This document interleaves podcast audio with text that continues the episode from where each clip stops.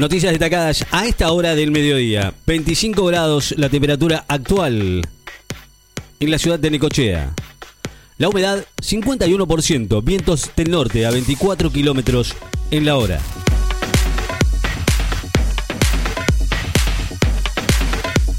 Diputados buscará avanzar en proyectos para establecer el etiquetado frontal de alimentos y bebidas. La Cámara de Diputados va a comenzar a debatir a fines de esta semana en comisión un proyecto de ley que obliga a incluir un etiquetado frontal con octógonos negros, advirtiendo sobre la presencia de azúcares, sodio, de grasas saturadas y totales y calorías en alimentos y bebidas sin alcohol.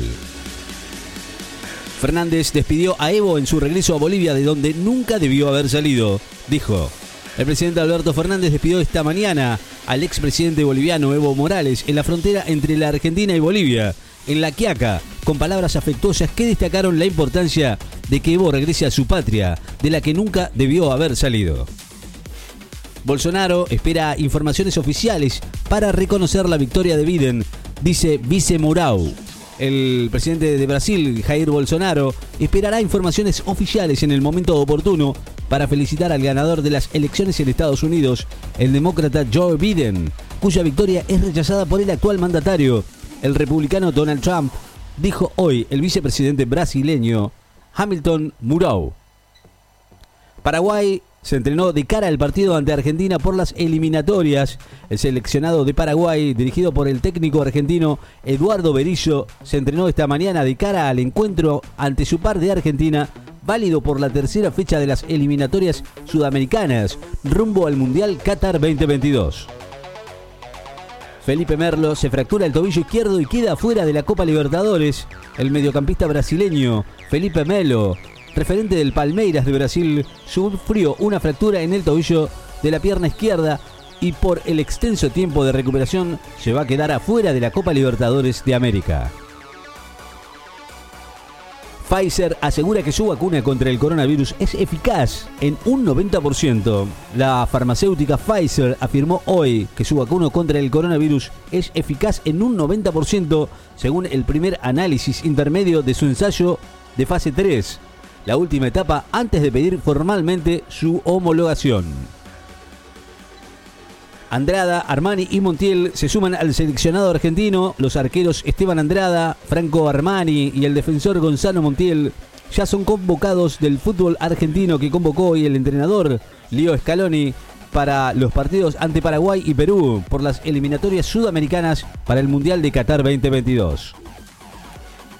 Federer cae al quinto puesto y Schwarzman se mantiene noveno. La, leyenda suiza Roger Federer cayó al quinto puesto del ranking mundial de tenis en el que el argentino Diego Schwartzman conservó el noveno lugar después de la actualización publicada hoy por la ATP.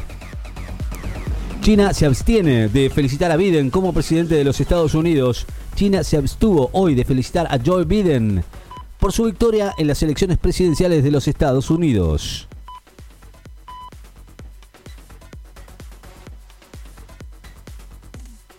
Messi llegó a la Argentina junto a Di María y Paredes. El capitán de la selección argentina, Leo Messi, llegó a Buenos Aires en su avión privado junto a Leandro Paredes y Ángel Di María, quien retoma el equipo luego de más de un año.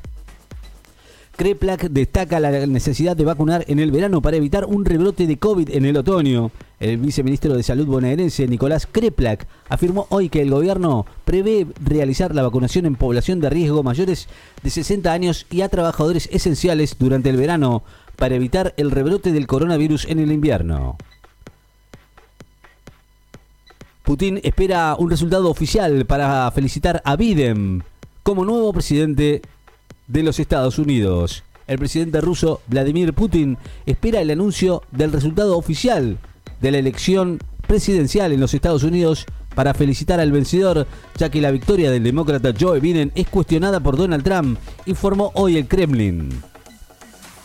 A partir de hoy las empresas pueden solicitar el ATP en los sistemas de la AFIP la Administración Federal de Ingresos Públicos, AFIP, habilitó a partir de hoy el sistema para que las empresas tramiten los créditos a tasa subsidiada destinados al pago de los salarios de octubre. Alberto Fernández llegó a la Quiaca y despide a Evo Morales. El presidente Alberto Fernández estuvo en la ciudad de Jujeña de la Quiaca ya despidiendo al ex mandatario de de Bolivia Evo Morales.